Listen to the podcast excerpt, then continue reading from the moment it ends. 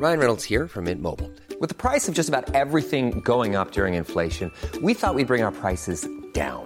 So to help us, we brought in a reverse auctioneer, which is apparently a thing.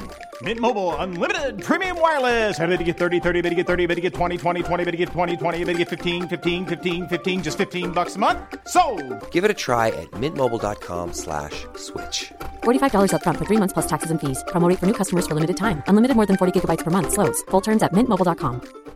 Hey, Dave. Yeah, Randy. Since we founded Bombus, we've always said our socks, underwear, and t shirts are super soft. Any new ideas? Maybe sublimely soft. Or disgustingly cozy? Wait, what? I got it. Bombus. Absurdly comfortable essentials for yourself And for those facing homelessness. because one purchased equals one donated. Wow, did we just write an ad? Yes. Bombas. Big comfort for everyone. Go to bombas.com slash ACAST and use code ACAST for 20% off your first purchase. Many of us have those stubborn pounds that seem impossible to lose, no matter how good we eat or how hard we work out. My solution is plush PlushCare. PlushCare is a leading telehealth provider with doctors who are there for you day and night to partner with you in your weight loss journey. They can prescribe FDA-approved weight loss medications like Wagovi and Zepbound for those who qualify. Plus, they accept most insurance plans. To get started, visit plushcare.com slash weight loss. That's plushcare.com slash weight loss. Nachdem die Osmanen 1683 Wien vergeblich belagert hatten und trotz ihres gewaltigen Heeres von mehr als 100.000 Mann von den deutsch-polnischen Truppen am Kahlenberg besiegt wurden, starteten die Habsburger eine gewaltige Gegenoffensive. Die Türken sollten für ihren Hochmut bezahlen und auf dem Balkan vernichtet werden. Das kaiserliche Heer Leopolds I. mit Karl V. von Lothringen an der Spitze drängte die Türken in den folgenden Jahren immer weiter zurück.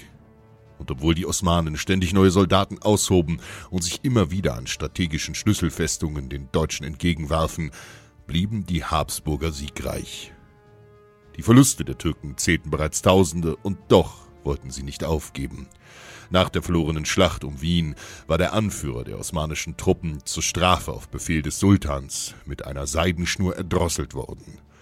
Nun hatte der Großvezier Sari Süleyman Pascha das Oberkommando übernommen. Energisch versuchte er die angeschlagene osmanische Armee in Ungarn zu reorganisieren und stellte eilig mit Hilfe der verbündeten Krim-Tataren ein Ersatzheer von 60.000 Mann auf. Doch am 27. Juli 1686 kam es zu einem Großangriff der kaiserlichen Truppen auf die Stadt Ofen, dem heutigen Budapest.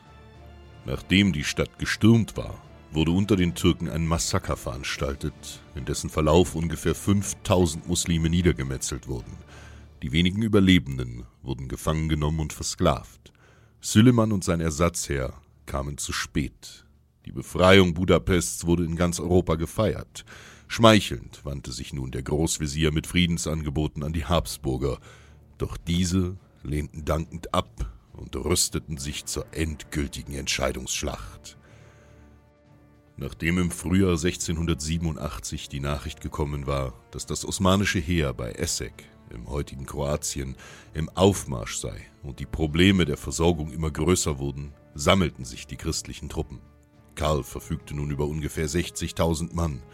Von der Festung Gran aus marschierten die Kaiserlichen nun dem Feind entgegen, während Süleyman sich mit etwa 60.000 Soldaten auf einer Anhöhe bei Darda eingegraben hatte. Am 12. August war es soweit. Die kaiserlichen Truppen formierten sich am Fuße des Berges Harsani entlang der Straße von Mohax nach Siklos und machten sich kampfbereit. Das Terrain zwischen den beiden Armeen war westlich durch einen Wald und östlich durch den sumpfigen Rand des Karasibaches abgegrenzt. Karl von Lothringen gab den Befehl zum Angriff. Der rechte Flügel setzte sich unter seinem Kommando in Bewegung, um verdeckt durch den Wald auf die Türken vorzustoßen, während der linke Flügel unter dem Befehl des Kurfürsten von Bayern die Stellung behielt.